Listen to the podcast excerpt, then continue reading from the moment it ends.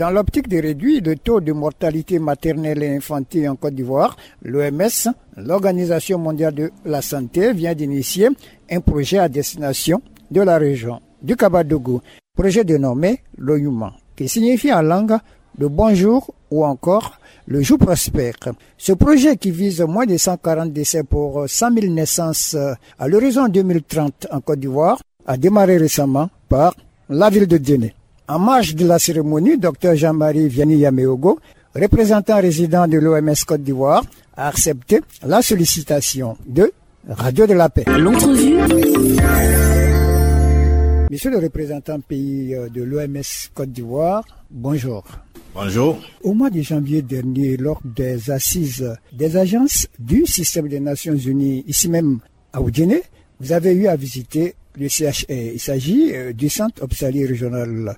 Et à l'occasion, vous aviez été marqué par euh, le taux élevé des décès maternels et infantiles. Alors, l'ONU serait-il une réponse à ce triste tableau Et partant, que recherche l'OMS à travers cette politique de proximité? Vous l'avez bien souligné, euh, la question de la mortalité maternelle, néonatale et des enfants de moins de 5 ans est une question importante. Et c'est aussi une priorité pour le gouvernement de la Côte d'Ivoire.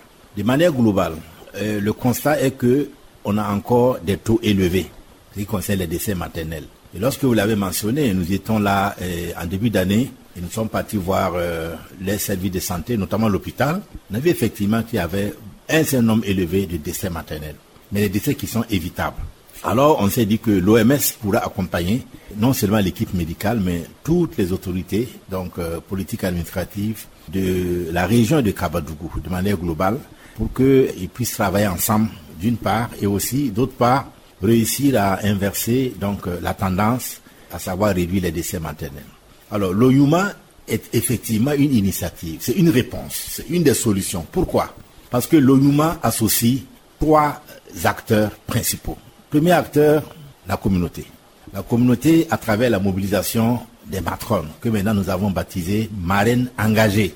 Elles sont là, elles sont dans la communauté, elles sont à côté des femmes, elles vont faire en sorte que la femme, depuis l'âge en âge de procréer, c'est-à-dire avant la grossesse, pendant la grossesse, pendant l'accouchement et après l'accouchement, ces marraines soient à leur côté pour les conseils nécessaires et aussi pour les amener dans la service de santé. Deuxième acteur, c'est le groupe des professionnels de la santé. On a vu l'engagement des sages-femmes. Alors, l'engagement des sages-femmes a été extrêmement important et déterminant parce qu'ils se sont dit, nous allons travailler main dans la main avec les matrones, maintenant appelées marraines engagées, pour qu'on puisse ensemble trouver la solution au décès donc lié à la grossesse. Et le troisième groupe d'acteurs importants, c'est les autorités politiques administratives. Nous avons vu l'engagement des préfets, l'engagement des sous-préfets et également même des autorités religieuses. On a vu que le chef de canton est extrêmement engagé également là-dedans. L'OYUMA, c'est ce triptyque-là. Communauté professionnelle de santé, acteurs politiques et administratifs, que ensemble ils pourront maintenant et accompagner. L'ONUMA, vous le mentionnez tantôt, est euh, cette triade de communautés, de professionnels de santé et d'acteurs politiques et administratifs. Reste maintenant l'OMS. Alors, que va faire l'OMS Que peut faire l'OMS C'est aussi simple parce que si on a ces trois niveaux qui sont engagés, l'OMS va appuyer et les accompagner à travers le plaidoyer, à travers aussi l'appui en ressources matérielles, et surtout en ressources techniques. Pourquoi ressources techniques? Parce que nous formons des acteurs. On va les former dans leurs responsabilités, à la prise en charge de ces femmes et de ces enfants, et pour améliorer la qualité, la qualité des soins, pour que quand ils arrivent dans les structures de santé, ils trouvent la réponse à leurs problèmes de santé. Pour nous, pour l'OMS, l'ONU, c'est vraiment la réponse à cette question de mortalité élevée que ce soit pour les mères, que ce soit pour les nouveau-nés, que ce soit pour les enfants. Monsieur le représentant pays, on sait que la réduction des décès maternels passe bien évidemment par euh, les consultations prénatales. Mais le hic est que nos centres de santé par ici sont non seulement mal équipés, mais coûtent cher et très cher. Alors, dans ces conditions, est-ce possible que l'OIMA puisse produire les résultats escomptés? Oui, l'OIMA va permettre... Euh, un engagement de faire en sorte que la femme, dès le début de la grossesse jusqu'à l'accouchement, ait au moins quatre contacts. Alors, on recommande beaucoup plus que ça. Mais si la femme a au moins quatre contacts du début de la grossesse jusqu'à l'accouchement avec les structures de santé, ça permettra de détecter à temps les risques et de pouvoir l'accompagner pour éviter les complications. Donc, euh, les contractions prénatales restent faibles. Généralement, on voit la femme au dernier trimestre de la grossesse, c'est-à-dire lorsque le risque est déjà établi. Le plus souvent même, elle prend sa grossesse et c'est le jour de l'accouchement qu'on la voit pour la première fois dans les services de santé. Le mouvement avec euh, ce lien avec la communauté, avec les marraines, les matrones qui sont dans les villages, permettra d'abord de renforcer le premier contact et même le deuxième contact. Vous savez, dans nos traditions, les débuts de grossesse ne doivent pas être connus du public. On attend lorsque le, comme on dit, le ventre est visible, que maintenant on peut parler de la grossesse. Alors, à ce moment-là, comme on ne veut pas qu'on voit le début de la grossesse, c'est là que le rôle des matrones et des marraines sera important parce qu'elles vont encadrer dans le respect de la tradition, la confidentialité. C'est là le premier contact que nous allons comptabiliser. Jusqu'à ce que la grossesse est 4, 5, 6 mois visible, elle va aussi accompagner au niveau des structures de santé. Donc, euh, ça va améliorer les constatations prénatales, ça va améliorer la détection des risques et ça va améliorer donc la prise en charge lorsque risque va se présenter. Parce qu'on sera préparé à recevoir la femme quand elle va venir. Mais comment remédier aux vieux clichés quand on sait que euh, les phénomènes sociologiques ont la peau dure? Nous prenons cela comme étant une habitude culturelle, socio-culturelle. Vous savez, pour combattre des habitudes socio-culturelles, il faut beaucoup de communication et de sensibilisation. Quel est l'effet attendu de l'ONUMA C'est à travers des bons exemples que nous allons franchir toutes ces barrières socio-culturelles. On verra l'exemple d'une femme qui, dès le début de sa grossesse, s'est fait connaître et qui a conduit à terme sa grossesse jusqu'à son accouchement. Cette femme sera un témoin, une, ambassadrice pour les autres femmes, pour dire qu'en fait, début de grossesse ne veut pas dire qu'il faut se cacher éternellement. L'ONUMA permettra ces bons exemples de voir le jour et permettre à ces femmes-là de, continuer à être les ambassadrices pour les autres femmes. L'OUMA aussi va faire en sorte que, avec la sensibilisation et l'implication des leaders communautaires, des parrains, des maris, que les gens comprennent que la grossesse n'est pas une maladie. La grossesse, c'est un changement d'état. C'est comme si vous avez sommeil. Vous partez, vous dormez, vous réveillez. Alors, c'est comme si vous avez faim. Vous vous alimentez et la faim s'en va. La grossesse, c'est un changement d'état physiologique. Ce n'est pas une maladie. À partir de là, il faut vivre avec sa grossesse et vivre en bonne santé. Donc, on peut se montrer à tout âge de la grossesse, notamment au début, que nous appelons le premier trimestre, qui est le plus difficile, et le dernier trimestre de la grossesse, qui est également le plus difficile. Et pourquoi? Parce que le premier trimestre, c'est le début de la grossesse. Vous savez que les femmes euh, en début justement de grossesse, il y a tous les signes, les changements qui se passent dans son corps. Il y en a qui vomissent, il y en a qui ont d'autres signes, etc. À ce moment-là, il faut euh, l'accompagner pour que ça ne s'aggrave pas. Et le dernier trimestre, parce que c'est là que l'enfant est constitué, l'enfant a pris sa position pour sortir. Il peut être mal positionné. Il peut être de manière transverse. Il peut avoir la tête en haut et les pieds en bas. Au dernier trimestre aussi, c'est là où, du fait du poids de l'enfant et de toutes les charges, la mère peut avoir des problèmes.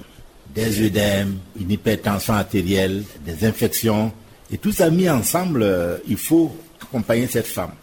Au dernier trimestre aussi, c'est là qu'on se rend compte de comment est l'enfant. Le fœtus peut être gros par rapport euh, à la taille de la femme et à son bassin. On doit se dire non, cet enfant ne peut pas être l'objet d'un accouchement par voie basse. Elle ne peut pas sortir. Il faut prévoir une césarienne. C'est là qu'on décide de l'amener dans des structures où il y a un bloc opératoire. On va lui dire, mais écoutez, madame, euh, à huit mois, il faut être proche d'une structure où on va pouvoir vous opérer. Parce que l'enfant ne pourra pas sortir naturellement. Voyez pourquoi le premier trimestre est important. Pour voir les symptômes du début de grossesse qui peuvent s'aggraver.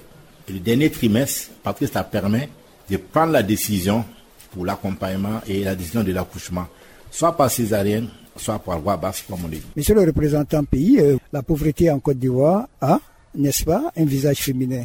Et il n'y a que dans nos villages, l'économie repose en partie sur la femme. Alors, comment cette opération va-t-elle s'étendre aux femmes en milieu rural? Oui, cette opération permet d'abord d'enrôler les femmes parce que c'est leur initiative. C'est tant elles qui ont décidé de prendre en main les questions des grossesses et des accouchements. Elles ont décidé de le faire. Et ce n'est pas lié à la pauvreté. C'est lié à un engagement qui est un engagement profond. Et quand on est pauvre, ça n'empêche pas de tomber en grossesse, ça n'empêche pas aussi d'accoucher. Alors, le lien à la pauvreté, c'est comme si on a une difficulté d'accès financièrement aux structures de santé. D'ailleurs, c'est dans les pays euh, à revenus faibles qu'on a le plus fort taux de natalité. En Afrique du Sahara, on a une moyenne euh, de 5 enfants par femme. Et il y a des extrêmes, il y a des pays où c'est 7 enfants par femme. Alors, ça veut dire que la pauvreté n'exclut pas la procréation. À ce moment-là, il faut donner les chances à la femme de pouvoir mieux gérer sa grossesse. Et l'ONUMA donne la chance à la femme de mieux gérer sa grossesse, quel que soit son milieu et ses conditions économiques. Mieux gérer sa grossesse, c'est quoi? Elle va euh, savoir où aller. Elle va savoir euh, que au niveau de l'hôpital, il y a des kits qui sont gratuitement donnés. Elle va savoir qu'elle sera sauvée. Vous avez vu le matériel que l'OMS a donné, les coins nouveau-nés. Elle va savoir que même si l'enfant sort et il n'est pas en bon état, il pourrait être réanimé. Vous voyez qu'on attaque d'une manière ou d'une autre euh, son état. On ne tient pas compte de son niveau euh, socio-économique. Enfin, l'OUMA, on espère qu'avec d'autres partenaires, on pourra travailler sur l'alphabétisation des femmes, leur éducation, parce que c'est la clé qui permettra à la femme d'être autonome sur le plan financier et également sur le plan social. Et ça joue sur son épanouissement aussi personnel. Nous pensons que l'ONUMA pourra permettre en sorte que la femme puisse euh, continuer et être à l'aise euh, en matière euh, socio-économique et également avoir un rang dans la société. En Côte d'Ivoire, elles sont au nombre de combien? Ces régions qui, qui devraient profiter du présent projet Ce n'est pas quelque chose que l'OMS a apporté, c'est la région qui a décidé de faire quelque chose et qui va continuer. C'est une initiative locale. À ce moment-là, avec les directeurs, les différents directeurs du niveau central qui sont les directeurs des cabinets, ils vont prendre ces expériences et les montrer dans d'autres régions donc de la Côte d'Ivoire. Et nous pensons que ça va faire tâche d'huile et gagner toutes les régions de la Côte d'Ivoire. Parce que c'est né de la communauté, c'est mis en œuvre par des acteurs communautaires et accompagné par les services de santé et l'OMS qui est le partenaire principal. Ma dernière préoccupation est relative au taux de mortalité maternelle. Alors aujourd'hui, ce taux est autour de combien ici même en Côte d'Ivoire Le taux de mortalité maternelle est passé donc euh, de 614 décès pour 100 000 naissances vivantes à 380 décès pour 100 000 naissances vivantes. Ça, c'est le, les 380 décès, c'est le, le recensement général de la population de 2022. Il est encore très élevé parce que l'objectif d'ici 2030, c'est être à moins de 140 décès pour 100 000 naissances vivantes. La Côte d'Ivoire est à 380. 2030, c'est dans 5 ans. Et il faut aller vite. Il faut accélérer les initiatives. Ça fait que il faut qu'il y ait des initiatives comme celles que nous venons de lancer qui puissent euh, amener un engagement de ces différents niveaux pour permettre, faire en sorte qu'on accélère l'atteinte de cet objectif de développement durable qui est l'objectif euh, numéro 3 donc pour 2030. Euh, il est encore élevé pour la Côte d'Ivoire et c'est ça le défi qu'on doit relever dans toutes les régions du pays. Monsieur le représentant résident de l'OMS en Côte d'Ivoire, merci. Merci beaucoup à vous.